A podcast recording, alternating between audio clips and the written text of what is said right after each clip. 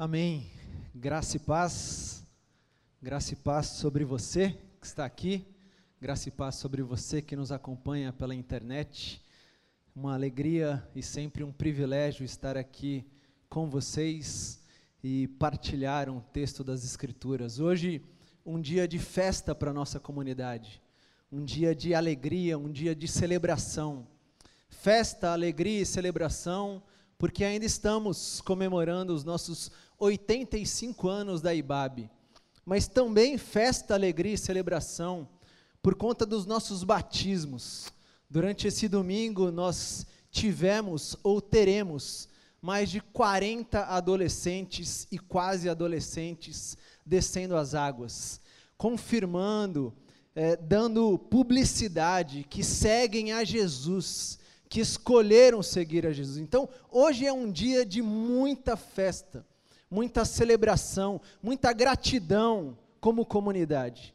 E em meio a tudo isso, eu quero convidar você para ler um texto das Escrituras Sagradas. Então, convido você a abrir a sua Bíblia ou acessar o seu smartphone e chegar até o Evangelho de Lucas, no capítulo 3.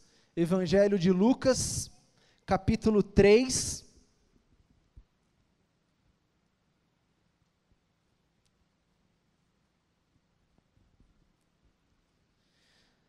E eu quero ler com vocês, e peço que você acompanhe comigo, os versículos 21 e 22.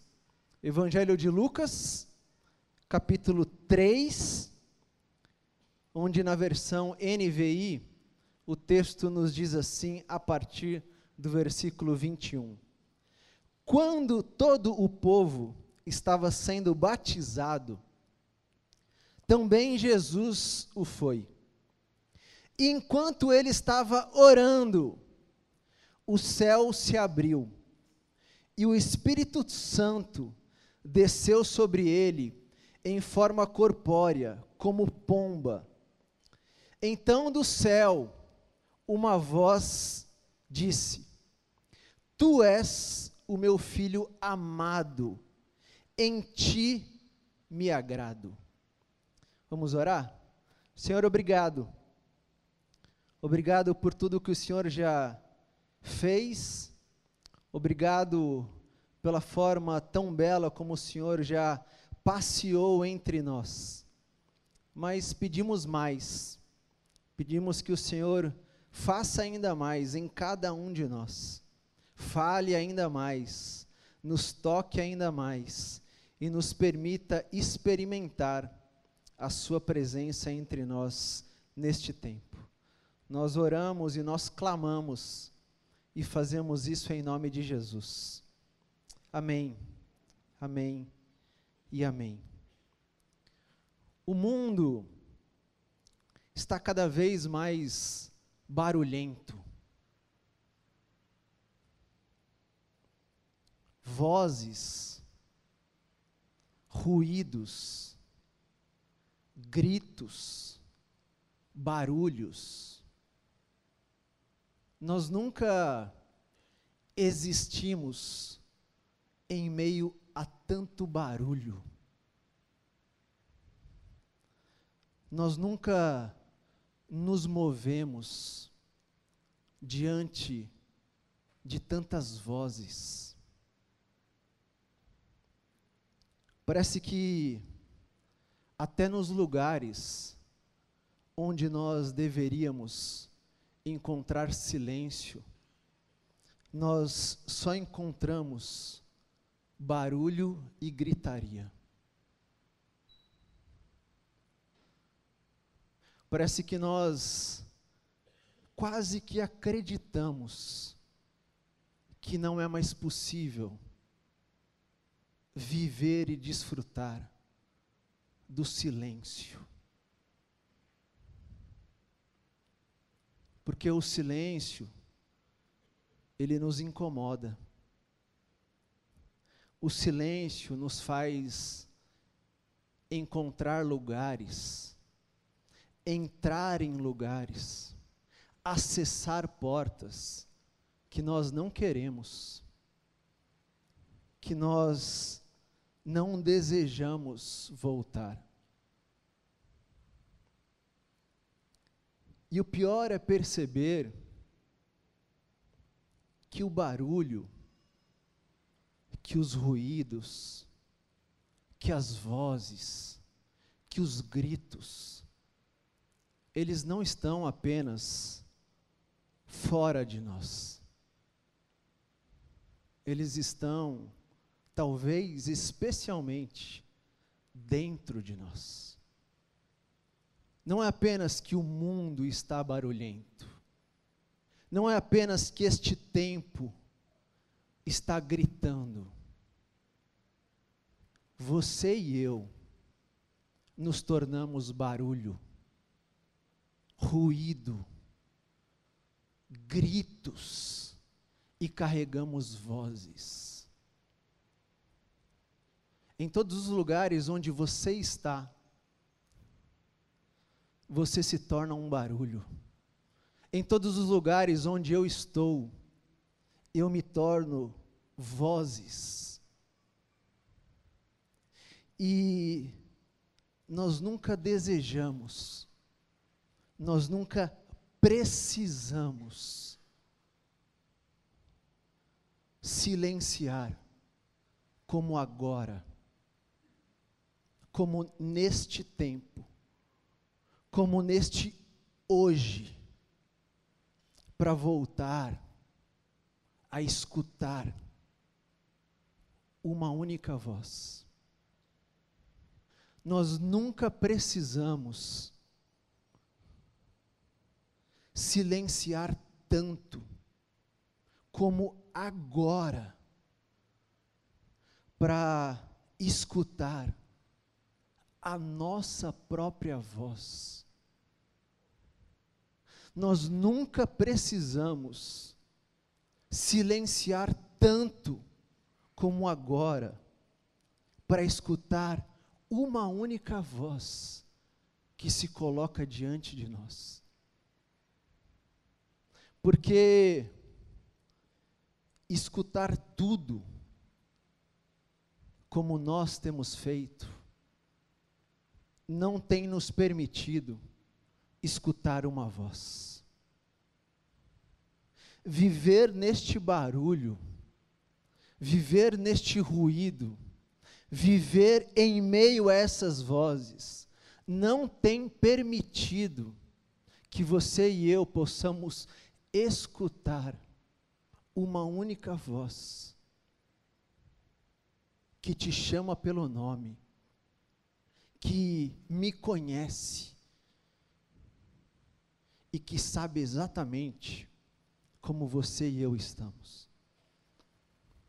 Esse texto que nós lemos mostra Jesus e João Batista. João era filho de Isabel e de Zacarias.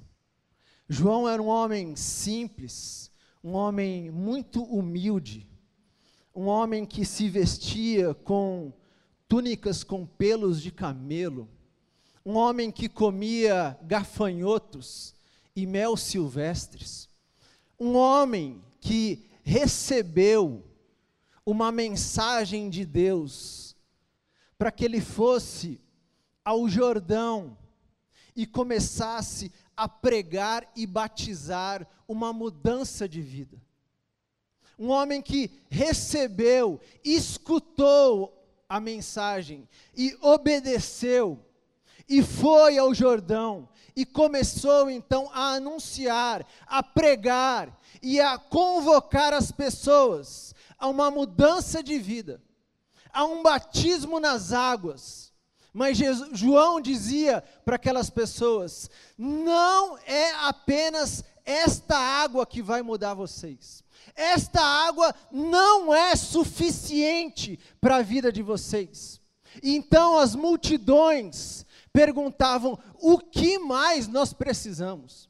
Então os cobradores de impostos, e então os soldados, e então os religiosos, e então todas as pessoas diziam: o que mais nós devemos fazer? Nos diga o que nós precisamos fazer. E João então ensinava, e João acolhia, e João pastoreava, e João escutava aquelas pessoas.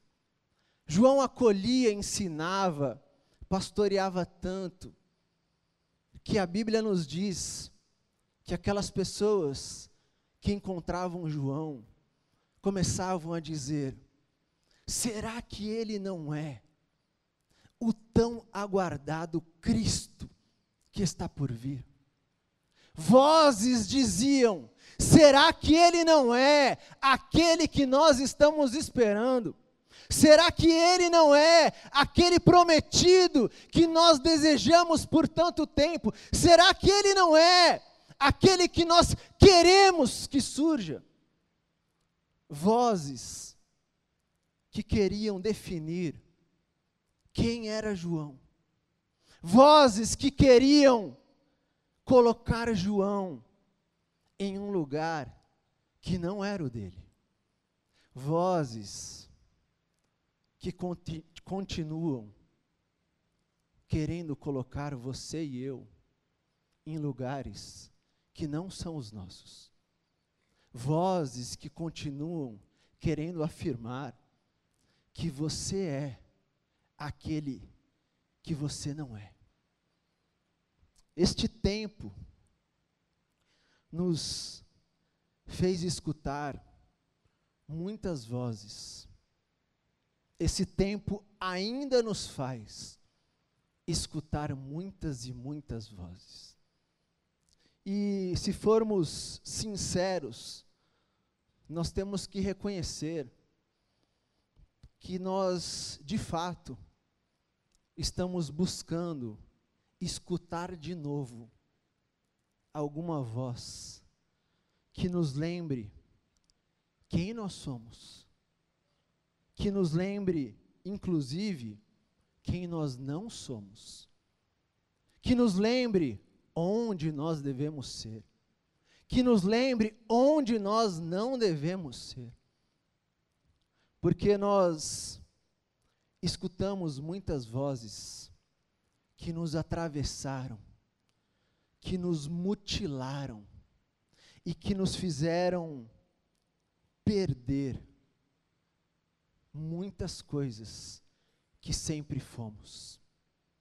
Nós escutamos vozes de medo por mais de dois anos, que nos paralisaram e que nos fizeram acreditar que a esperança estava morta.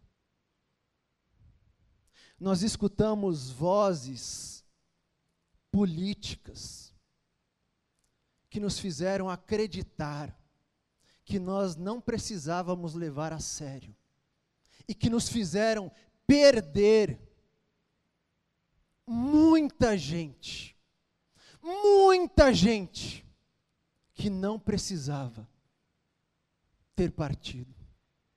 Nós escutamos vozes religiosas que nos fizeram questionar ainda mais se nós somos esses evangélicos, se nós somos esse povo que usa o nome de um Deus.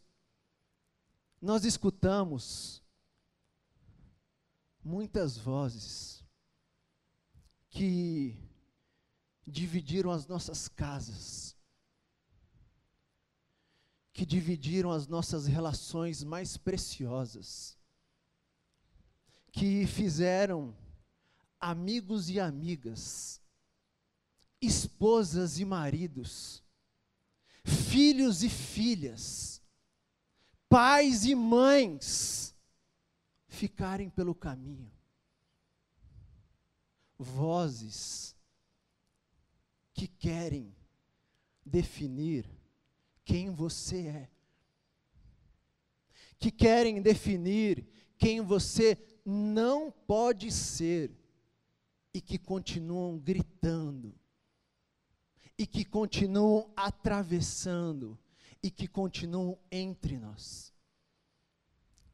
Mas João João não escutou aquelas vozes. João, o texto diz que sabia quem era, sabia de onde vinha, sabia para onde ia, sabia onde estava. E o texto diz que João batiza aquelas pessoas no Jordão. E quando as pessoas começam a dizer, Tu és aquele que está por vir, João diz: Não, não, eu estou anunciando, e ele está para chegar. E enquanto João batiza aquelas pessoas, a Bíblia nos diz que Jesus chega em Galileia. Jesus chega na Galileia. Jesus vai ao encontro de João. Jesus entra no Rio Jordão. E Jesus é batizado por João Batista. Mas eu quero deixar uma imagem, uma única imagem com você, que você guarde de uma forma muito especial essa noite. Porque o texto diz que, quando Jesus é batizado, Jesus sai, ou Jesus ora, e o céu se abre o céu se abre. As pessoas naquele tempo acreditavam que o céu estava fechado há muito tempo. As pessoas acreditavam que o céu estava trancado, que não vinha nada de bom dos céus. As pessoas acreditavam tanto nisso que elas ensinavam as outras que do céu só vinha a ira divina, do céu só vinha o castigo, do céu só vinha o ódio, do céu só vinha leis, do céu só vinha regras. Mas em Jesus, a Bíblia diz que um novo tempo começa. O tempo em que o céu se abriu. O tempo em que o céu foi aberto, o tempo em que do céu não saiu mais ira divina, o tempo em que do céu não sai mais castigo divino, do tempo em que do céu não sai mais leis, regras, ódio, mas do tempo em que do céu desce o amor, o amor do Pai. A história diz que quando Jesus é batizado, o céu se abre.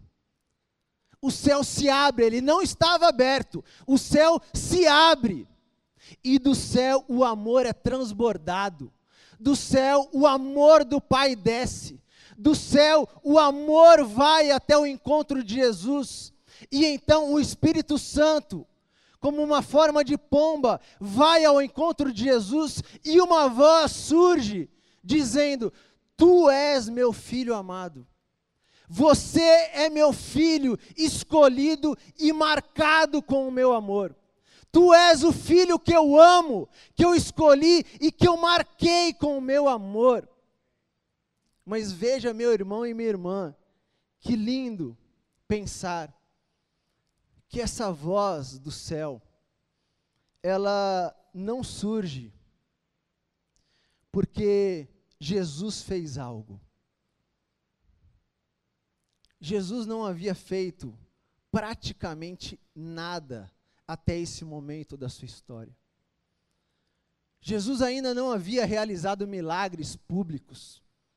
Jesus ainda não havia tocado em ninguém para curar. Jesus ainda não havia multiplicado pães, Jesus ainda não havia andado sobre as águas, Jesus ainda não havia ressuscitado ninguém, Jesus ainda não era famoso, Jesus ainda não tinha discípulos, Jesus era tão somente um homem de Nazaré que surgiu no Jordão.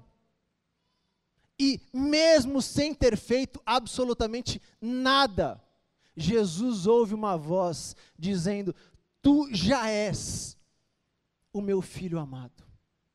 Você não precisa fazer nada, você já é o meu filho amado. Você não tem que mudar algo, você não tem que se transformar em alguém, você já é marcado pelo meu amor, você já é escolhido e marcado pelo amor do Pai, porque o céu está aberto. Nós tentamos ao máximo, a religião tenta ao máximo nos fazer acreditar que nós temos que fazer algo para ser marcado pelo amor. A igreja, a religião, a instituição faz de tudo para que a gente mude, para que a gente se transforme em algo, para que a gente seja uma outra pessoa, para que então nós possamos escutar a voz. Mas em Jesus, Deus nos mostra que o céu está aberto. E porque ele está aberto, ele já nos disse: você é minha filha amada, você é meu filho amado. Não é algo que você tem que fazer, porque o céu está aberto. O céu está aberto. E do céu aberto, a voz continua dizendo: Você foi marcado, você foi marcada, você é um filho, você é uma filha amada. E eu sempre gosto de ler e de enxergar essa história, percebendo que o texto diz que o céu se abriu. E em nenhum momento o texto diz que o céu se fechou. O texto nos faz enxergar claramente que um novo tempo começou, em que o céu se abriu. E o texto nos faz entender e perceber que o céu permanece aberto. O céu não se fechou. As pessoas querem tentar fechar o céu para definir quem vai e quem não vai, para definir quem é e quem não é, mas o texto nos diz que o céu tão somente se abriu, mas em nenhum momento ele nos diz que o céu se fechou. E o meu convite para você, neste tempo, inclusive de batismo, mas nesse tempo, é que você experimente mais uma vez, que você ouça mais uma vez, que você sinta mais uma vez o céu que permanece aberto. O céu que permanece aberto para te lembrar que você não precisa fazer absolutamente nada. Você não precisa escutar mais absolutamente ninguém. Você não precisa se vincular a absolutamente nada e ninguém. Você pode desfrutar de um tempo novo em que o céu está aberto, dizendo a você: seja o que você já é. Ouça e seja o que você já é. Não permita que este medo defina quem você será a partir de agora. Seja quem você já é. Não permita que essa religião, que essa instituição defina quem você deve ser. Seja quem você já é. Não permita que ninguém queira fazer você mudar para você ser alguém, seja quem você já é. Porque o céu permanece aberto, transbordando amor e dizendo: Você é minha filha amada. Você é meu filho amado. Seja. Tão somente seja. Viva o céu que está aberto. Não viva o inferno que insiste em ficar fechado. Viva o céu aberto e transbordando amor sobre você.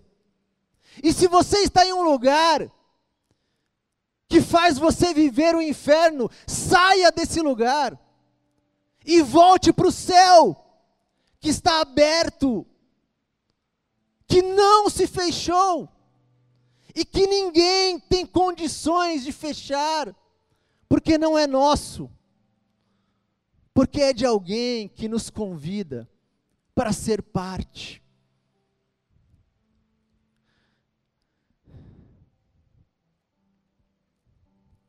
Eu lembro que já há algum tempo eu estava com a minha filha Luísa. Ela devia ter seus dois anos de idade. Nós estávamos morando em um outro país. E eu lembro que, nesse período da minha vida, a minha ocupação era ser pai da Luísa. Foi um dos momentos onde eu mais trabalhei na minha vida. Mas eu era só pai, só pai. E eu trabalhei como nunca. E eu não tenho dúvida que foi um dos momentos mais incríveis da minha vida. Que eu não trocaria por nada, por nenhum outro lugar. E uma das minhas obrigações nesse período era tentar levar a Luísa todos os dias em algum parquinho daquela cidade. E eu tentei ao máximo desempenhar essa função. E eu lembro que um daqueles dias, eu estava em um daqueles parquinhos com a Lu. E ela tinha um balanço que ela adorava. Todas as vezes que nós íamos naquele parque, eu tinha que gastar 20 a 30 minutos com a Luísa naquele balanço. E eu estava balançando a Luísa. E era muito comum, enquanto eu estava ali, eu encontrar alguns brasileiros que se aproximavam por escutar a minha conversa com a Luísa. E naquele dia, um casal nos encontrou. Um casal um pouco mais velho. E eles se aproximaram. E eu vi que eles vieram de pouquinho em pouquinho, tentando escutar a nossa conversa, tentando entender o que eu estava falando, o que a Luísa respondia, até que eles tomaram coragem e chegaram. E o homem começou a conversar comigo, perguntar de onde eu era, o que eu estava fazendo ali, quem era aquela menininha. E a coitada da moça tentou conversar com a Luísa. E eu respondi aquele homem e observava a Luísa praticamente muda, sem responder uma única pergunta daquela mulher. E eu comecei a ficar angustiado porque a Luísa não conseguia levantar a cabeça para olhar para aquela mulher. E a mulher tentando ser o mais simpática possível, dizendo: Oi, garotinha, de onde você é? O que, que você está fazendo aqui? O que, que você gosta desse parquinho? Onde você mora? Em que escola você estuda? Quantos anos você tem? E a Luísa simplesmente com a cabeça baixada.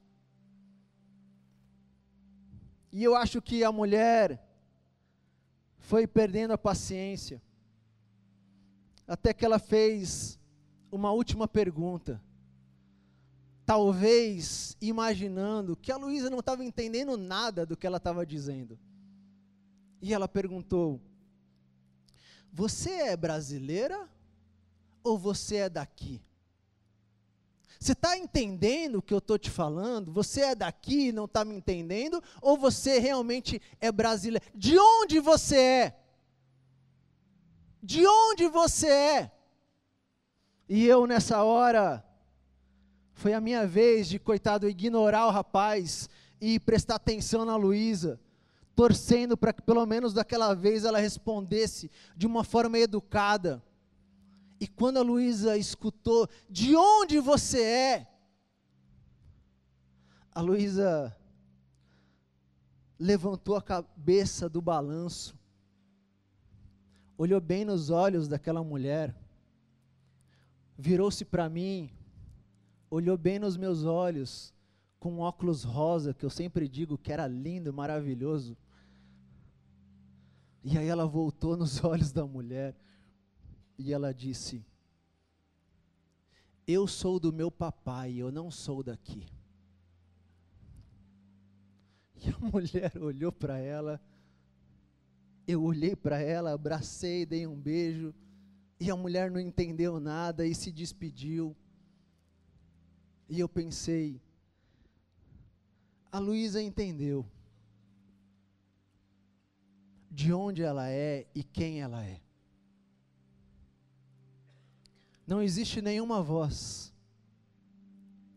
não existe nenhuma cor, não existe nenhum lugar que define quem nós somos, a não ser o nosso Pai, que escolheu abrir o céu para dizer: Você, você é minha filha, você, você é meu filho, você não mude, porque você é marcado já com o meu amor. Você não se sujeite a isso, porque você é minha filha amada.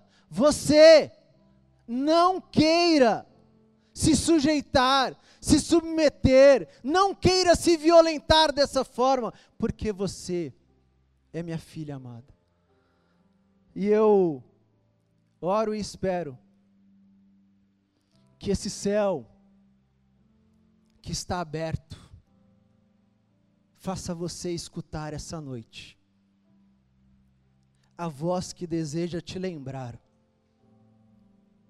e que ao sair daqui essa noite, quando você escutar uma voz, quando um barulho te atravessar, quando você se amedrontar com o ruído, você lembre-se e você ore, dizendo: Eu sou do meu papai eu não sou daqui.